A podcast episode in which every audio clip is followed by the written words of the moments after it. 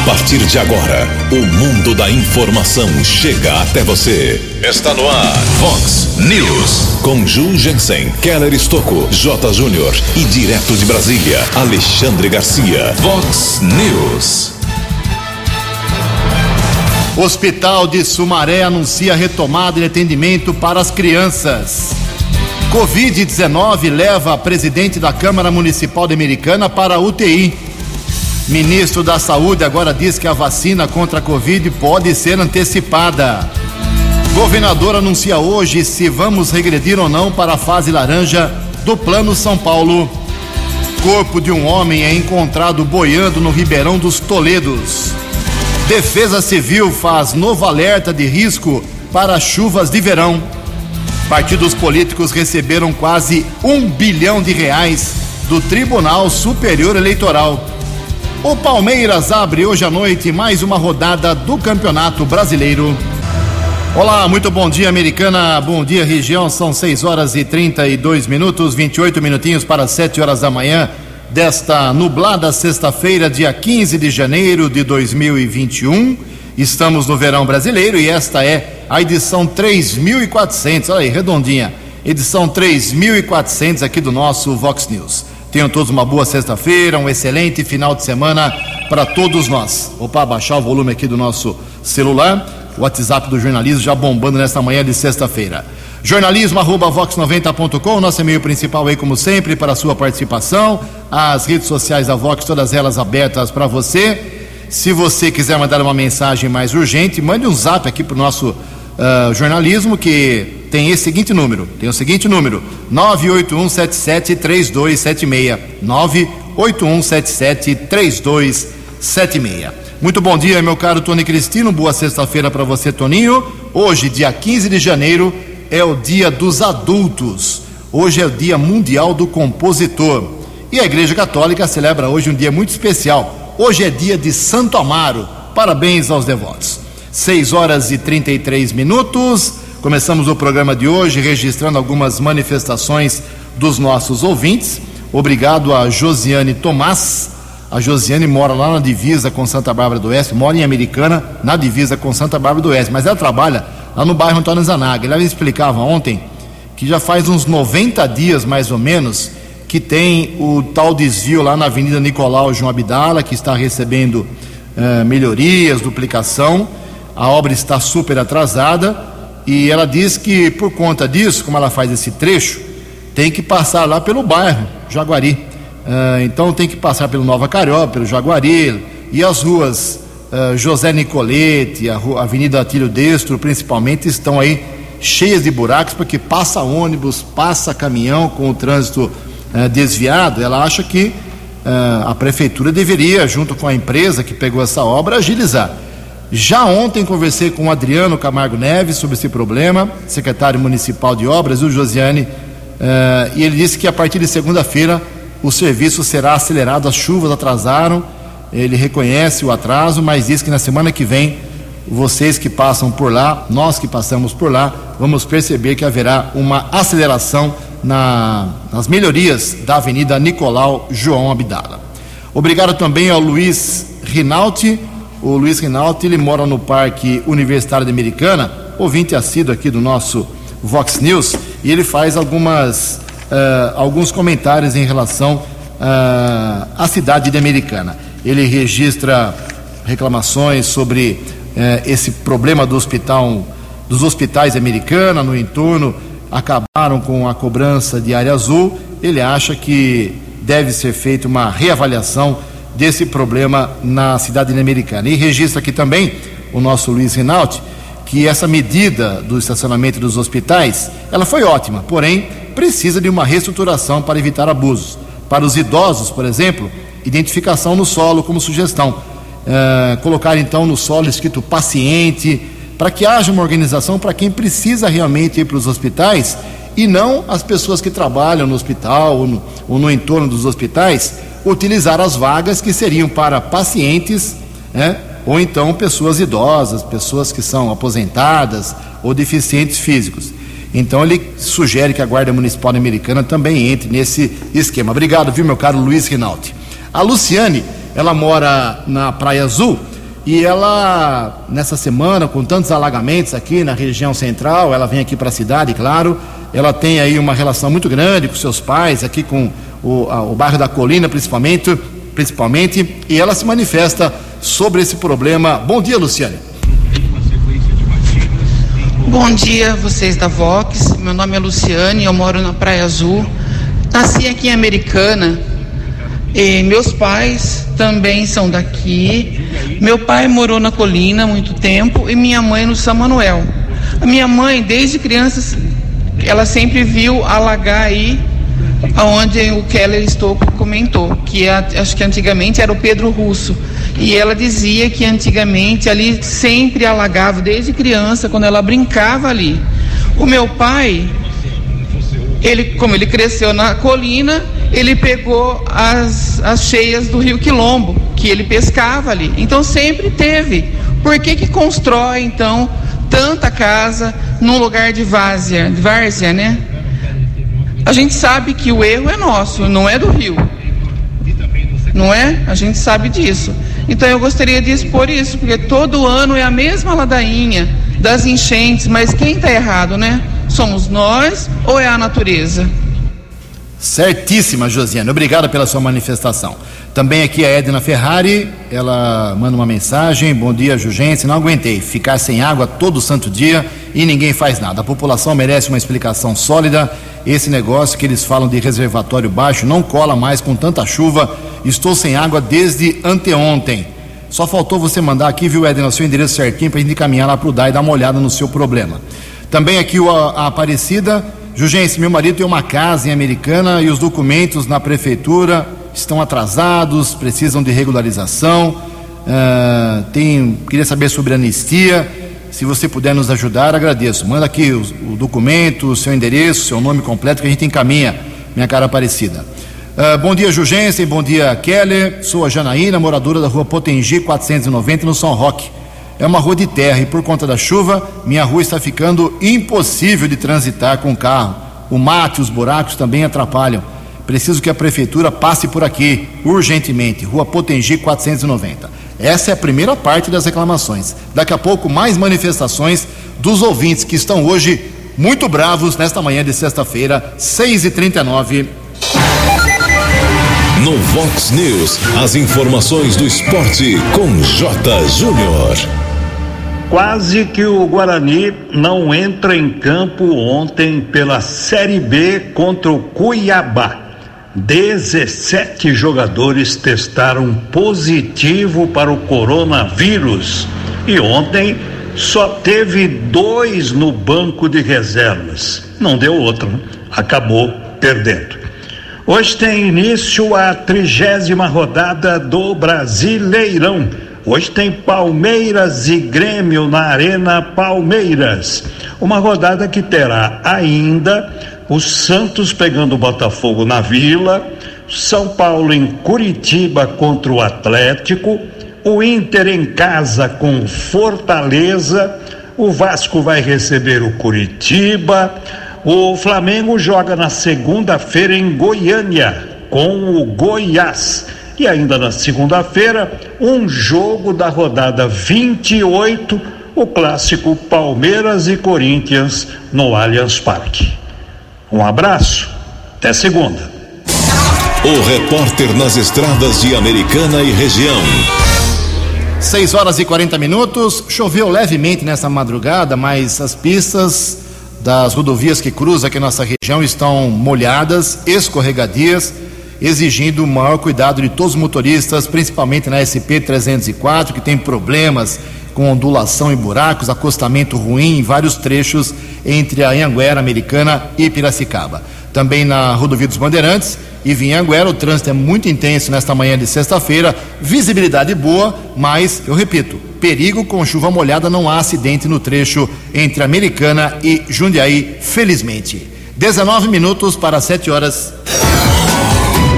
No Vox News, Alexandre Garcia. Bom dia, ouvintes do Vox News. Pobre Manaus nem enfrenta problemas na pandemia desde o início. Lá no início, ah, um grupo de médicos, não sei com que intenção, parece até que era um esforço de fanatismo ideológico, aplicaram doses cavalares em pacientes que morreram eh, de hidroxicloroquina, né, está sendo aplicada por todo mundo aí. O meu cardiologista recomenda tomar semanalmente como prevenção. Né? Eh, então, eh, fizeram isso, tem inquérito policial agora para apurar que tipo de homicídio foi esse. E agora falta oxigênio. Mas antes de faltar oxigênio, não tinha laboratório em Manaus que pudesse processar o, o exame, o teste colhido. Tinha que mandar para Brasília ou para São Paulo, dependendo do, do avião, do voo. E aí a pessoa esperava três dias, isso foi lá em maio, abril, esperava três dias e ia para o pulmão. Não pode esperar três dias.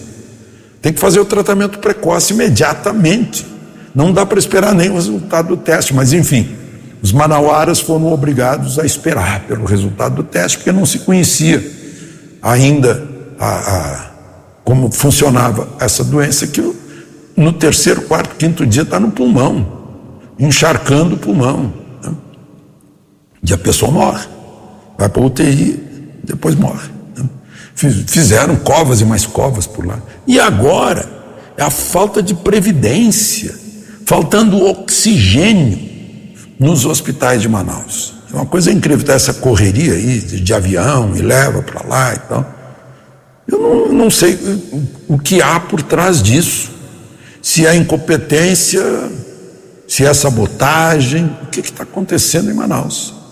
É incrível, porque em Belém, quando houve algo parecido, ah, entrou-se com um, uma, um batalhão de tratamento precoce e foi o milagre de Belém. Né? As pessoas estavam morrendo na porta dos hospitais. De repente esvaziaram-se os hospitais com o tratamento precoce. Ficou exemplo para o país inteiro. Mas em Manaus continua essa, é, é, essa volta, essa insistência de, de maus é, métodos no tratamento da, da pandemia. Péssimos resultados. De Brasília para o Vox News. Alexandre Garcia. A informação você ouve primeiro aqui. Vox, Vox News. Obrigado, Alexandre. 6 e 44 16 minutos para 7 horas da manhã. O presidente da Câmara Municipal Americana, Tiago Martins, do PV, precisou ser internado ontem na UTI aqui do Hospital São Lucas, em Americana, porque teve um pequeno agravamento aí no seu, na sua Covid-19. Ele, eu vinha conversando com ele já há alguns dias, ele disse que estava uh, enfrentando a doença bem, estava se mantendo uh, até disposto, mas teve um pequeno agravamento na parte pulmonar, precisou ser levado para UTI, não foi entubado, como muita gente divulgou ontem. Conversei rapidamente com a sua esposa e é muito provável que agora pela manhã ele deixe a UTI, onde foi levado para melhorar a sua respiração, melhorar a sua ventilação e o Tiago Martins já deve voltar para o quarto normal hoje. É o que todos nós esperamos e desejamos ao novo presidente da Câmara Municipal de Americana, mas com certeza não estará quinta-feira que vem na primeira sessão desta nova legislatura. Uh, será substituído pelo vice-presidente com absoluta certeza. Uh, tem que se recuperar, a doença exige recuperação. Também conversei com outro vereador ontem que está com Covid, o Léo da padaria, já está bem melhor e é provável que na semana que vem ele volte às suas atividades profissionais normais. Boa sorte aí ao Tiago Martins na sua recuperação da Covid-19. Deu um susto em todo mundo, hein, Tiago? São 6h45 e hoje, às 12h45, às 15 para uma da tarde, o governador João Dória, estado de São Paulo, do PSDB, anuncia uma reclassificação do Plano São Paulo para as diversas regiões do estado. Essa reclassificação estava prevista só para 5 de fevereiro, mas por conta do agravamento em algumas regiões, não todas, ele antecipou para hoje. Ontem entrevistamos aqui o secretário estadual de Desenvolvimento Regional, o Marco Vignoli. E vocês que ficaram bem atentos perceberam que eu perguntei para ele sobre a reclassificação de hoje. Ele disse que aqui a região de Americana e Campinas está estável. Então pode ser que a gente aqui de Americana, Campinas, essa região, a gente continue na fase amarela. Pode ser, pelo que disse ontem o Marco Vignoli. Mas com certeza várias regiões voltarão hoje para a fase laranja. 6 e 46 para falar sobre essa reclassificação, a gente traz informações com a Tereza Klein. O governo de São Paulo vai antecipar para esta sexta-feira a nova classificação do Plano São Paulo. O plano determina o funcionamento das atividades econômicas, como restaurantes, academias e lojas, conforme os indicadores da pandemia. A reclassificação ocorreria no dia 5 de fevereiro, mas foi antecipada em razão da piora dos índices da Covid-19. O governador João Dória anunciou a mudança em coletiva de imprensa realizada nesta quarta-feira. Atualmente, 90% do estado está na fase amarela e o restante na laranja. O estado já tem mais de um milhão e meio de casos mortes passam das 48.660. Há cinco dias, o estado registra a média móvel de casos acima de 200. A ocupação dos leitos de UTI nos 645 municípios paulistas está acima de 66%. Agência Rádio Web de São Paulo, Tereza Klein. 13 anos. Fox. Fox News. Faltando 13 minutos para 7 horas da manhã, atualizando aqui a situação da Covid-19 na nossa microrregião americana, Santa Bárbara e Nova Odessa. Ontem tivemos mais óbitos verificados, infelizmente, três em Santa Bárbara do Oeste, um aqui em Americana e outro em Nova Odessa. Mais cinco óbitos nessas três cidades confirmados ontem. Então agora a Americana tem 232 pessoas que morreram pela doença e 9.032 pacientes recuperados. Santa Bárbara subiu para 255 pacientes falecidos com Covid-19, mais 8.022 recuperados. Nova Odessa foi para 68 mortos e 1.709 pacientes que escaparam da doença. Ocupação dos leitos de UTI aqui em Americana, nos, em todos os hospitais, somando todos os hospitais, ontem às 18 horas, eram esses os índices com respirador, ocupação de 52%, metade. E sem respirador, um pouco abaixo, 41%. As mortes aqui em Americana e Nova Odessa, em Americana um homem de 79 anos, morava no Jardim Glória, em Nova Odessa uma senhora de 69 anos que morava no Jardim São José. São 6 horas e 48 minutos, 12 minutos para 7 horas. Eu vou conversar de hoje até a próxima quinta-feira com vários vereadores que foram reeleitos. É, já conversamos aqui quando o Keller estava ocupando aqui minhas férias. Ele conversou com novos vereadores. Agora vamos bater um papo com alguns vereadores que foram reeleitos. É, uma, é algo muito difícil, americano, um vereador conseguir a reeleição. Vocês se lembram, em 2016, de 19 vereadores, 15 foram rejeitados, só quatro foram reeleitos. Agora tem um pouquinho mais. E quem abre essa série para falar sobre o que pretende fazer aí nessa próxima legislatura, primeira sessão já é quinta-feira, a gente começa com o Walter Amado, do Republicanos, que foi reeleito. Qual é seu plano? Bom dia, Walter. Bom dia, Ju e ouvintes da Vox 90. Ju, estamos aí iniciando um novo ano, um novo mandato. Estou muito feliz, pois a população de Americana acompanhou e aprovou meu trabalho, me mantendo na Câmara Municipal de Americana para representá-los. Hoje, muito mais experiente e maduro, pois foram quatro anos de estudos e luta, e muitas vezes árdua, Ju, pois me rotulavam como oposição, o que nunca fui. Apenas me posicionava e não dizia amém a tudo que o prefeito queria. Continuarei firme, legislando e fiscalizando. A administração pública é muito complexa e não tem nada a ver com a privada. E o objetivo principal é a prestação de serviço com responsabilidade, qualidade, no menor custo. Teremos anos difíceis à frente, pois a conta virá, a receita encurtará, já que não teremos mais os recursos financeiros compensatórios dos governos federais e estaduais oriundos da pandemia. Várias empresas fecharam ou foram embora e os problemas retornarão, Ju, como a falta de médicos, de professores, dívidas com precatórios crescentes aqui na nossa cidade a fundação de saúde praticamente quebrada, o péssimo transporte público, a distribuição de água precária, o tratamento de esgoto ineficiente, nem o pagamento de licença-prêmio aos funcionários públicos foram pagos, contratos milionários com prestadores de serviços a longo prazo, Então, Ju, o mar de rosas que foi divulgado é pura ilusão, propaganda enganosa. Mas estamos aqui para defender os interesses da população e não apenas da administração. Isso é o que esperam da gente e não vou decepcionar. Quero dar bons exemplos para os meus filhos e muito orgulho para aqueles que, confiaram seu voto em mim. Ju, um grande abraço e estamos sempre à disposição e excelente final de semana a todos. Previsão do tempo e temperatura. Vox News. De acordo com o CEPAG Unicamp, esta sexta-feira aqui na região de Americana e Campinas será de céu parcialmente nublado com chuvas a partir da tarde, sobretudo na forma de pancadas recorrentes. As chances de temporais, como ontem, anteontem, elas são pequenas, mas não estão descartadas em pontos isolados aqui da região. Fique atento hoje. A máxima vai a 29 graus, aqui na Vox agora 21 graus. Vox News. Mercado Econômico. 6 horas e 52 minutos, 8 minutos para 7 horas. Ontem a Bolsa de Valores de São Paulo operou em alta, pregão positivo de 1,27%. O euro vale hoje R$ 6,331. O dólar comercial caiu mais um pouco ontem, 1,9%, quase 2%, caiu para R$ 5,21. O dólar turismo também caiu, R$ 5,367. 6 e 53 sete minutos para 7 horas. Voltamos com o segundo bloco do Vox News nesta sexta-feira. Hoje o Vox News completa 3.400 edições. É um trabalho sério aqui todos os dias, Natal, Ano Novo, feriado.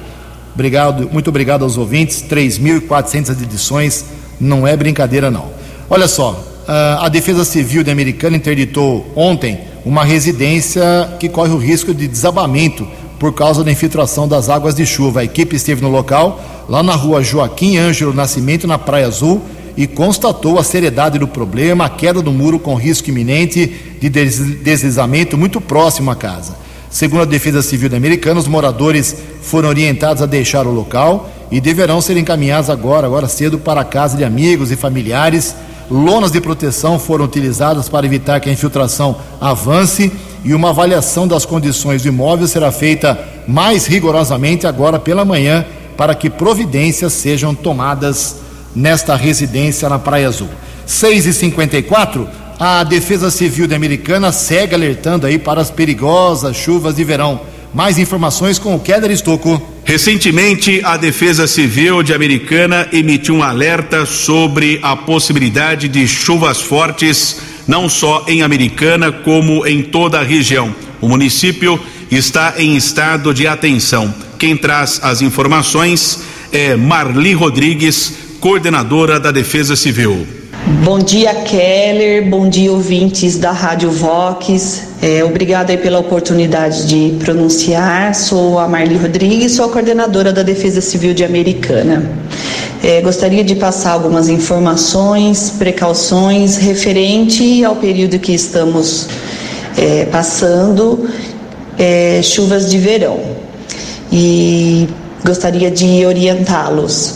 A Defesa Civil de Americana alerta a população sobre os cuidados que podem ser tomados durante o período de chuvas de verão. São orientações para redobrar a atenção e se proteger dos perigos e risco de enchentes e inundações decorrentes das chuvas torrenciais que ocorrem durante esta estação do ano. Sugiro, né, recomendo é, quanto às chuvas de verão, que elas são intensas as pessoas devem se precaver. A população deve respeitar as placas de sinalização de alerta, não acessando as áreas inundadas, aguardar escoamento de água, pois temos um histórico que geralmente em pouco tempo a água escoa em Americana, tá? Uh, devido à grande quantidade de água que chega em um curto espaço de tempo, acontece o acúmulo nas ruas e nos perímetros urbanos, causando transbordamento dos rios e de áreas mais suscetíveis. São diversos os fatores que causam para enchentes, como desmatamento, soreamento dos rios, o acúmulo de lixo nos bueiros, nos rios, que prejudica o escoamento da água. Para prevenir acidentes, é importante, que nu, importante nunca colocar a vida em risco, mesmo que seja para salvar documentos ou objetos de valor. Caso sua casa esteja em área de risco de inundação, orientamos. Tenha um lugar previsto, seguro, onde você e sua família possam se alojar no caso de inundação. Coloque documentos e objetos de valor em sacos plásticos bem fechados e em local protegido. Feche as portas, janelas e o registro de entrada de água. Desconecte os aparelhos elétricos da corrente elétrica para evitar curtos-circuitos. Retire todo o lixo e leve-o para áreas não sujeitas a inundações. Retire os animais de estimação de casa. Durante os cuidados durante Proteja sua vida e de, suas, de seus familiares e amigos. Evite contato com as águas de enchentes, elas estão contaminadas e podem provocar doenças. Evite voltar para casa até as águas baixarem e o caminho estar seguro. Só entre na água se for absolutamente necessário, usando botas de borracha. E os cuidados após, tá? Então, tenham cuidado, veja se a sua casa não corre risco de desabar, remova a lama e o lixo do chão, das paredes, dos móveis e utensílios. Não use equipamentos elétricos que, este, que tenham sido molhados. Lave e desinfete os objetos que tiveram contato com as águas de enchente. Evite beber água ou comer alimentos que tiveram contato com as águas da inundação, pois eles podem estar contaminados. Essas são as orientações da Defesa Civil de Americana. Em qualquer caso de emergência, estamos à disposição. Uh, podemos ser acionados né, pelo telefone de plantão da Defesa Civil 24 horas, que é o 19 99710 9242, pelo Corpo de Bombeiros no 193, Guarda Municipal no 53 e também pela Polícia Militar no 190. Estamos à disposição, agradecemos a atenção. Um abraço. Jornalismo Vox agradece a participação da Marli Rodrigues, coordenadora da Defesa Civil aqui de Americana. Keller Estouco, em especial para Vox 90. Vox News. Sete horas em ponto, acrescentando aqui na área da polícia, uma informação muito importante, foi encontrado ontem à tarde, começo da tarde de ontem, o corpo de um homem boiando no Ribeirão dos Toledos, lá em Santa Bárbara do Oeste. É, ele foi reconhecido por um primo logo em seguida.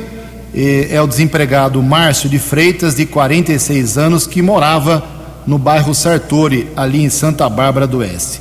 Uh, o reconhecimento foi facilitado porque tinha uma tatuagem de uma águia, uh, o símbolo do Corinthians no ombro esquerdo, uma, uh, uma tatuagem tribal também no braço direito, e por isso seu primo acabou reconhecendo o, o Márcio de Freitas. E ele disse, o primo, que eh, ele estava desaparecido desde anteontem, quarta-feira.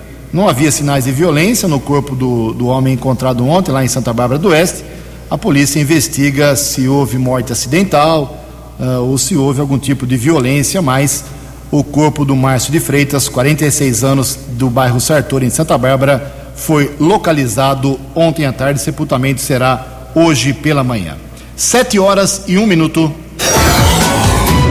No Vox News, Alexandre Garcia. Olá, estou de volta no Vox News.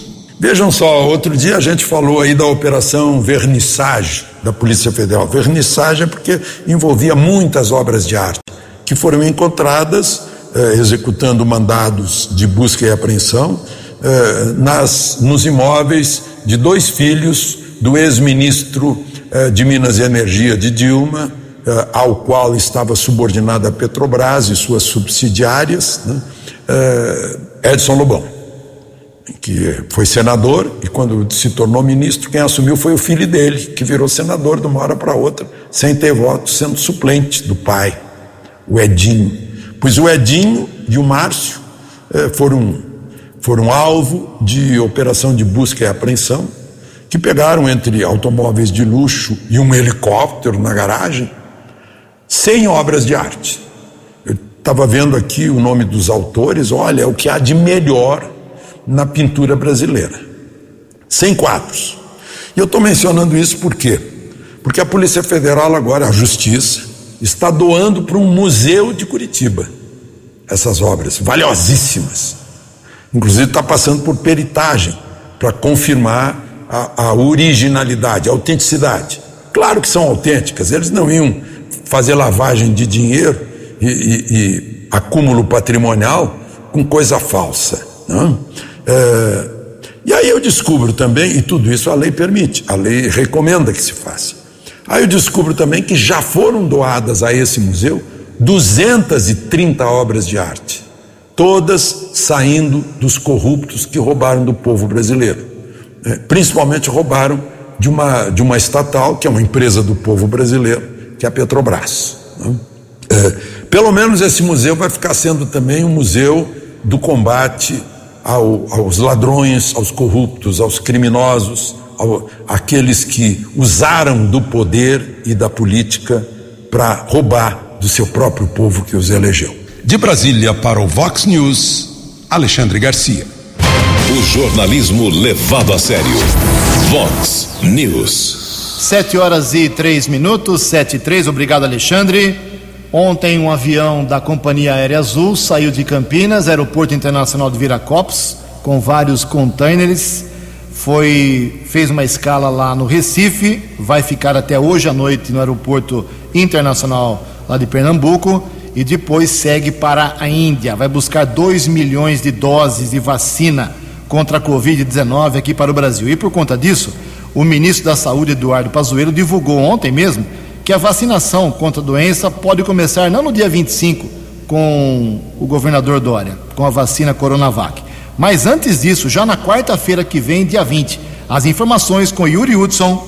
O Ministério da Saúde garantiu a prefeitos que a vacinação contra a Covid-19 no país pode começar no próximo dia 20, quarta-feira da próxima semana. Eduardo Pazuello se reuniu nesta quinta com integrantes da Frente Nacional de Prefeitos em Brasília. De acordo com gestores municipais, o ministro cravou o dia 20 como a data para iniciar a vacinação, com aproximadamente 8 milhões de doses disponíveis. Serão 6 milhões da Coronavac e 2 milhões de imunizantes da AstraZeneca, que devem chegar ao país neste fim de semana, vindos da Índia. Segundo o presidente da FNP, prefeito de Campinas, Jonas Donizete, a notícia é positiva, mas a confirmação das datas depende ainda da aprovação da Anvisa para uso emergencial das vacinas no país, como destacou o ministro da Saúde ao grupo. Nesse momento, uma aeronave A380 está sendo preparada no aeroporto de Viracopos, vai para Recife e vai buscar as vacinas da AstraZeneca. Então, embora tenha sido mencionado a data do dia 20 às 10 da manhã, essa data está pendente desses dois fatores, da logística de voo e da aprovação da Anvisa. Foi uma reunião grande, e eu confirmo a informação baseado nessas duas condicionantes que o ministro passou. Ainda de acordo com os prefeitos, o ministério garante que não haverá priorização de capitais para a distribuição das vacinas. Os imunizantes chegarão igualmente para as cidades. A vacinação em janeiro contará com 8 milhões de doses. Para fevereiro, serão 30 milhões de doses. Não há definição de quantas doses chegarão para cada cidade na próxima semana. Pazuello relatou aos prefeitos que no primeiro grupo a receber as vacinas agora em janeiro estão profissionais de saúde, idosos em asilos e indígenas, depois idosos acima de 75 anos. Agência Rádio Web de Brasília, Yuri Hudson. Fox, Fox News. Obrigado, Yuri. Sete horas e cinco minutos. Que venha qualquer vacina, mas que venha rapidamente. Deixa eu registrar aqui mais algumas manifestações dos nossos ouvintes, como havia prometido. O nosso ouvinte aqui, o Amarildo Oste, do Vale dos Lírios, em Nova Odessa. É um bairro lá de chácaras, né? Ele mandou várias fotos aqui. A situação lá é terrível. Não são ruas, são verdadeiras crateras que tem pedras, buracos, terra. E agora jogaram um caminhão de pedras lá no, nesse bairro e ficou pior ainda a sua situação. Então ele pede para que o setor de serviço lá da, da Prefeitura de Nova Odessa resolva o problema lá no Vale dos Lírios, na cidade de Nova Odessa. Obrigado aqui a nossa ouvinte, a Daiane Painelli, do bairro Colina, Jardim da Colina. Jurgense, não sei o que está acontecendo, pois amanhecemos sem água aqui no bairro Colina. Com tanta chuva, toda vez que liga lá no DAI, é a mesma explicação: reservatórios baixos. É, sempre digo, o problema vai demorar décadas para resolver. Uh, bom dia, Ju. Quero pedir a ajuda de vocês. Moro na rua uh, Espanha Americana, às vezes falta água, como uma moradora já registrou nessa semana. É o problema da falta água lá na Vila Santa Maria também. Mais uma manifestação aqui do nosso ouvinte, o nome dele, a nome, a nome dela é Elaine. Obrigado, Elaine. Bom dia. Quero saber por que está faltando água nos bairros aqui uh, próximos à minha casa. Moro no Jardim Ipiranga e não temos água. O correto uh, seria abastecimento, porque o prefeito, ex-prefeito Omar Najá, anunciou cinco novos reservatórios para a cidade. Aproveito a Vox 90 para reclamar do mato que está tomando nossas ruas aqui no Ipiranga. Cadê os vereadores? É a bronca aqui da nossa ouvinte, a Elaine. São sete horas, exatamente sete horas e sete minutos. O Ministério Público do Trabalho quer conversar com a Ford, que está vazando do Brasil, vai para a Argentina, sobre os problemas trabalhistas que ficarão por aqui. Informações com Janaína Oliveira. O Ministério Público do Trabalho informou nesta quarta-feira que irá participar de uma audiência virtual com representantes da Ford.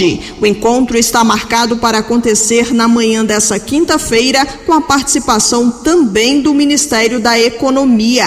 De acordo com o MPT, os órgãos e a empresa irão discutir os impactos decorrentes do encerramento das atividades da montadora no Brasil. Segundo o procurador do Trabalho, Ronaldo Lima dos Santos, que irá participar da reunião, será o início de um diálogo em que o objetivo inicial é manter os empregos dos trabalhadores. O primeiro movimento é tentar manter os empregos. Uma outra alternativa é verificar se realmente não houver possibilidade da Ford ficar no Brasil, que outra locomotiva possa assumir esses polos industriais e, na pior das hipóteses, a gente tentar a melhor saída para os trabalhadores desses empregos com indenizações que compensem tanto a sociedade como a, os próprios trabalhadores pela perda de empregos que eles têm há muitos anos ali trabalhando e, e colaborando para o crescimento da Ford no Brasil. Ronaldo Lima, que também é titular da Coordenadoria Nacional de Promoção da Liberdade Sindical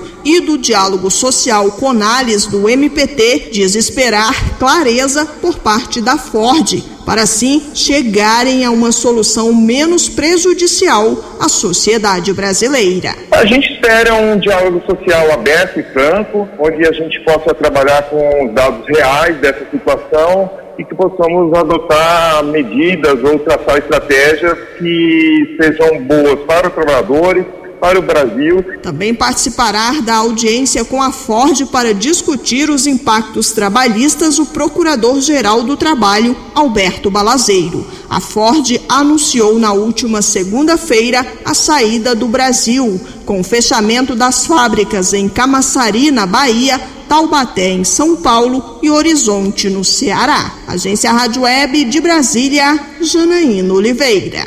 Fox News. Fox News. 13 anos. 7 horas e 9 minutos. Fazer um giro aqui pela nossa região, em especial Sumaré e Nova Odessa. Em Sumaré, o deputado estadual Dirceu Dalben, do PL, anunciou uh, ontem que o governo do estado atendeu o seu pedido e vai manter os serviços da ala de enfermaria pediátrica para as crianças lá no Hospital Estadual de Sumaré. A unidade hospitalar vai receber um aporte financeiro de 1 milhão e 600 mil reais, o que garante, segundo o Dirceu Dalben, a retomada imediata dos atendimentos. Na última terça-feira, o deputado esteve no Palácio dos Bandeirantes, em São Paulo, e conversou com o Marco Vignoli, com quem nós, quem nós entrevistamos ontem, aqui, secretário de Desenvolvimento Regional, e também com o secretário de Saúde, o Giancarlo Gorinchai. Então, parabéns aí ao Dirceu Dalben, parabéns a Sumaré, o hospital estadual lá da cidade, continua atendendo as crianças, ala pediátrica. E em Nova Odessa, ontem o prefeito Cláudio José Schuder, o leitinho do PSD, manteve contato no seu gabinete, recebeu a visita de alguns parlamentares, como a Valéria Bolsonaro, que é deputada estadual do PSL, a Aide Marinho, uh, e também a deputada federal Carla Zambelli, do PSL. Uh, são assessores desses deputados que conversaram com o Leitinho e ele, na lata, na cara dura, pediu 250 mil reais em emenda parlamentar, em especial para facilitar a, o trâmite para deputado estadual Valéria Bolsonaro, para a saúde da cidade de Nova Odessa. Há uma série de necessidades, segundo ele, eh, não detalhou quais, mas disse que precisa desses 250 mil rapidamente. Vamos aguardar se os deputados atendem ou não ao Leitinho, prefeito de Nova Odessa. 7 horas e 11 minutos, e acredite se quiser, os partidos políticos receberam, ano passado, nas eleições, 934 milhões de reais do seu dinheiro. Informações com Jalila Árabe. Um levantamento do Tribunal Superior Eleitoral mostrou que a corte distribuiu entre os partidos políticos 834 milhões de reais por meio de duodécimos do fundo partidário no exercício de 2020. O valor foi repartido entre as 33 legendas atualmente registradas no tribunal. Até dezembro do ano passado, foram distribuídos mais 100 milhões de reais relacionados às multas, totalizando 934 milhões de reais. Os recursos para este novo ano já foram definidos na Lei Orçamentária Anual e serão distribuídos a partir de fevereiro. O cálculo dos duodécimos do Fundo Especial de Assistência Financeira aos partidos políticos, que cabem a cada legenda, é feito a partir dos assentos que cada uma conquistou na Câmara dos Deputados nas últimas eleições gerais. De acordo com o TSE, o valor é repassado aos partidos políticos em parcelas mensais ao longo do ano. Essas parcelas são chamadas de duodécimos. A legenda que mais se beneficiou dessa distribuição em 2020 foi o Partido Social Liberal, o PSL, com quase 100 milhões de reais. Em seguida, vem o Partido dos Trabalhadores, com 82 milhões de reais do fundo partidário. O PSDB ocupa a terceira posição, com pouco mais de 50 milhões de reais. Todos os anos, até o dia 30 de junho, as legendas devem apresentar ao TSE a prestação de contas do exercício anterior, devendo demonstrar como foram aplicados os recursos do fundo partidário. Por lei, os recursos do fundo partidário devem ser empregados na manutenção dos partidos políticos, em despesas como aquisição ou aluguel de sedes e pagamento de pessoal e serviços, bem como aquisição de bens relacionados ao exercício da atividade partidária, entre outros. Reportagem Jalila Árabe. Muito obrigado, Jalila. 7 e 14 para encerrar o Vox News, uma informação positiva aqui para você que é jovem e procura um estágio aqui em Americana na área de saúde. O secretário de Saúde, Danilo Carvalho Oliveira, ele se reuniu ontem com as coordenadoras dos cursos de enfermagem, fisioterapia, psicologia, farmácia e nutrição da Faculdade Americana para discutir aí sobre a oferta de campo de estágio das turmas que, em virtude da pandemia, não conseguiram finalizar no ano passado, assim como das turmas que irão atuar agora em 2021.